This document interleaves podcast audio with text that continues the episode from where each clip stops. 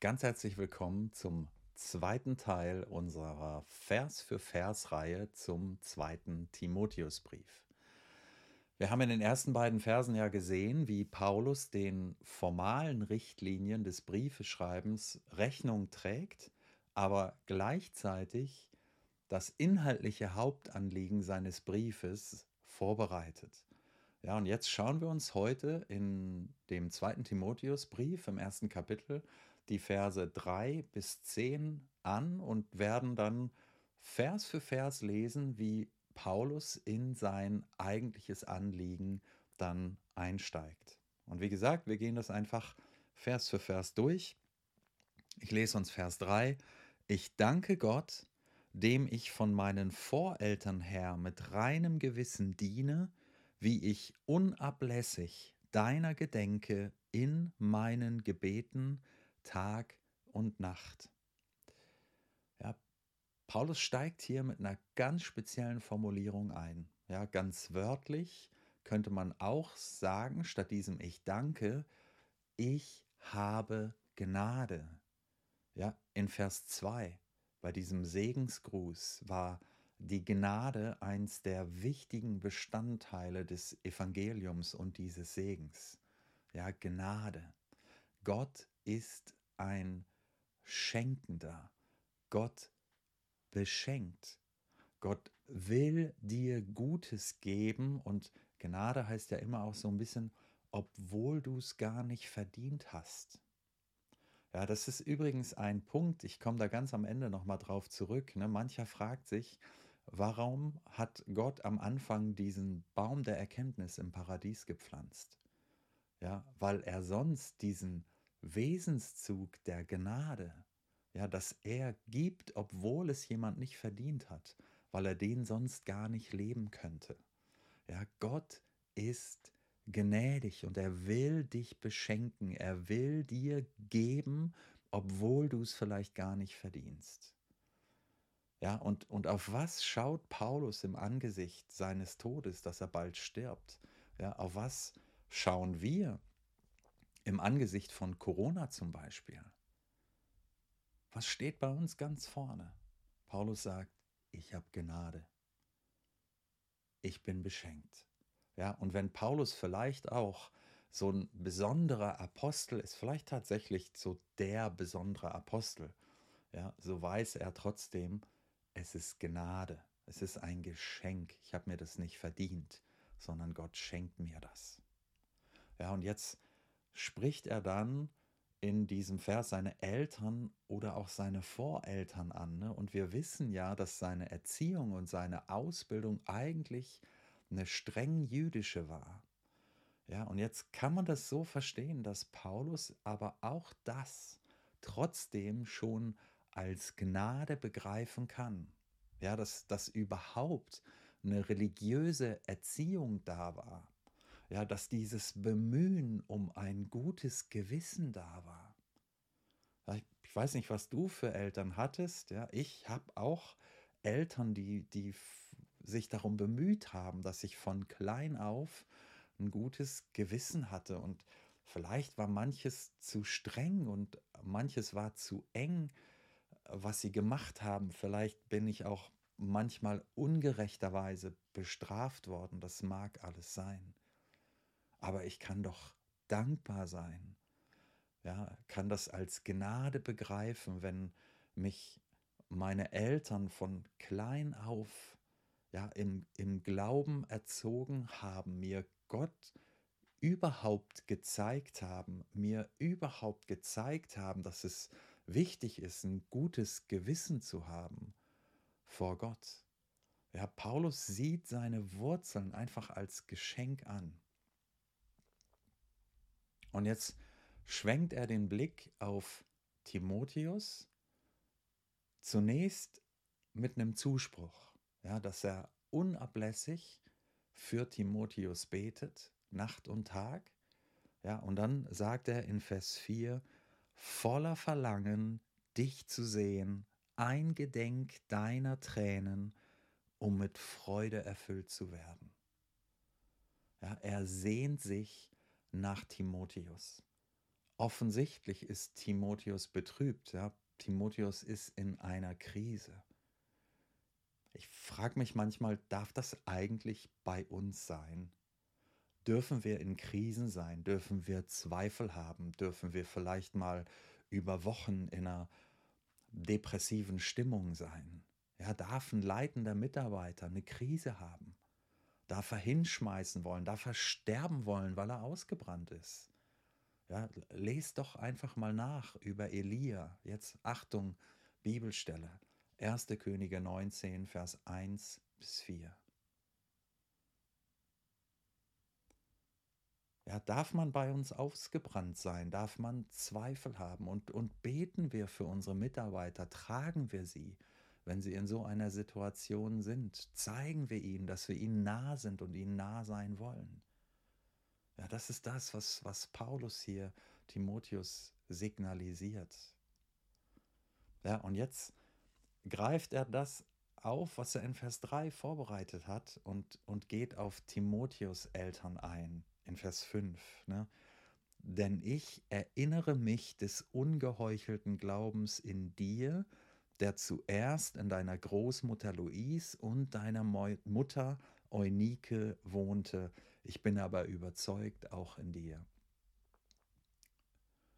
Ja, Paulus muss das jetzt gar nicht ausdrücklich sagen, dass die Mutter und die Großmutter von Paulus dann ja schon diesen christlichen Glauben auch hatte.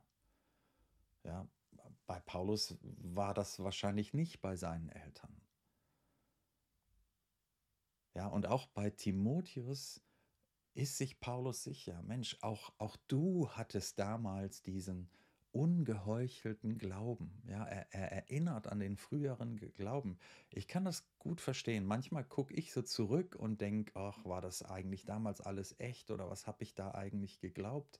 Und ich habe letztens gestaunt, als ich so ein altes Gebetsbuch von mir gefunden habe, wo ich Gebete aufgeschrieben habe und dachte, Mensch, was, was habe ich damals geschrieben und gebetet und geglaubt? Und das hat mich unheimlich gestärkt, ne, zu sehen, wie ich damals schon im Glauben stand oder überhaupt damals im Glauben stand.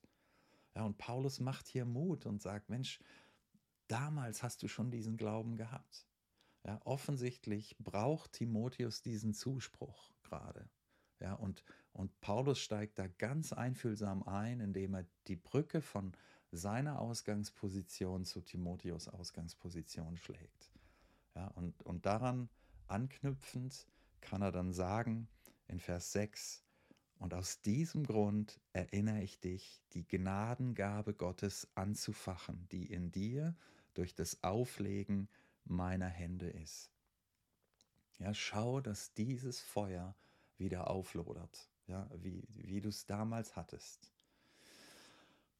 Wie verstehe ich den Vers im Detail mit diesem Auflegen der Hände und dieser Gnadengabe? Ja, die Handauflegung war, so verstehe ich das, Timotheus Einsetzung in den Dienst. Ja, eventuell ganz am Anfang schon, ja, in den Reisedienst in Apostelgeschichte 16 ist es, glaube ich. Ne?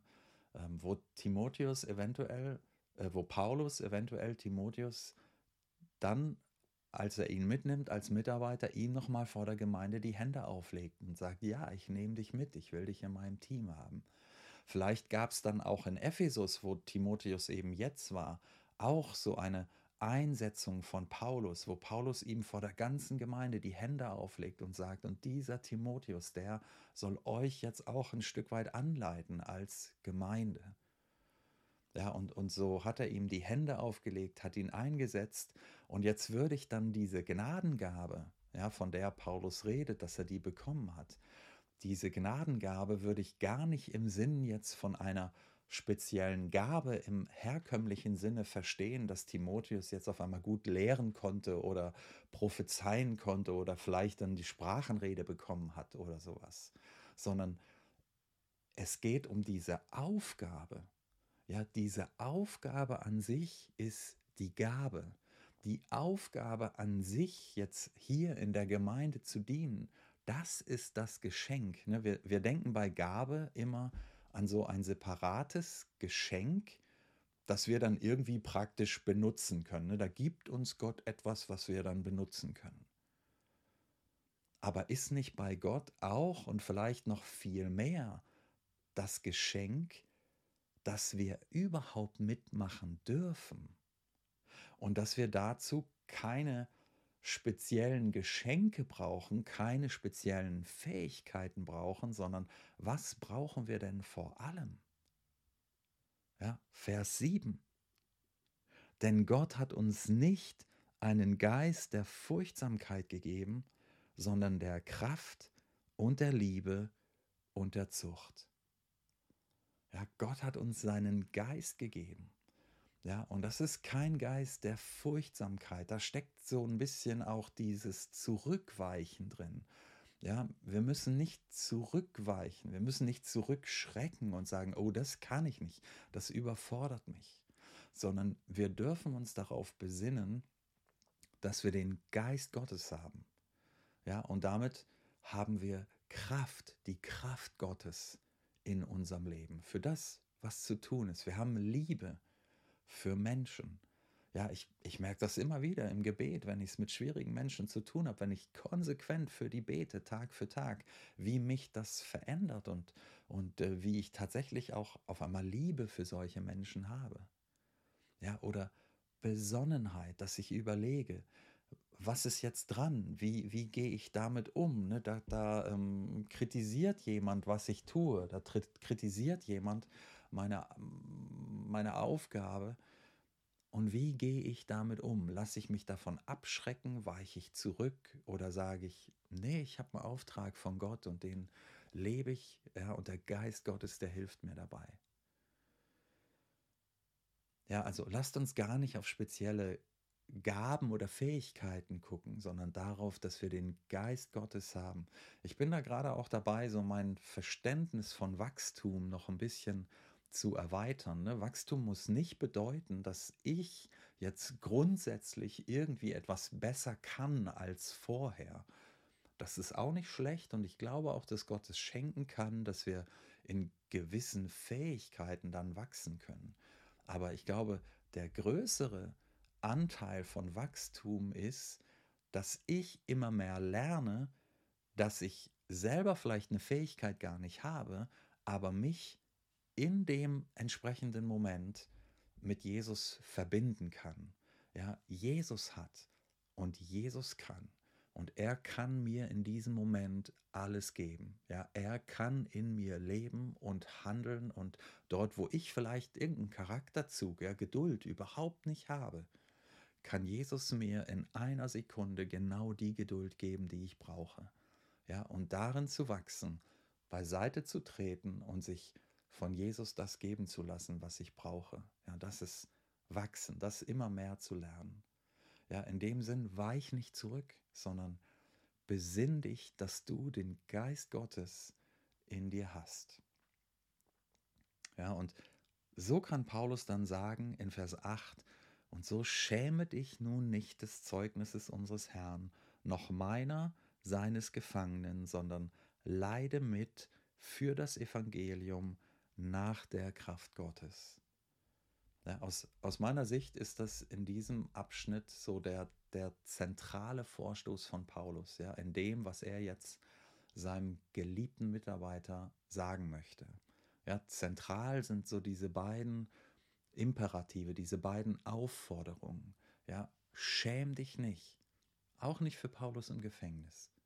Ja, schäm dich nicht und leide mit. Sei bereit zu leiden für die gute Nachricht. Ja, schauen wir uns nochmal dieses Schäm dich nicht an.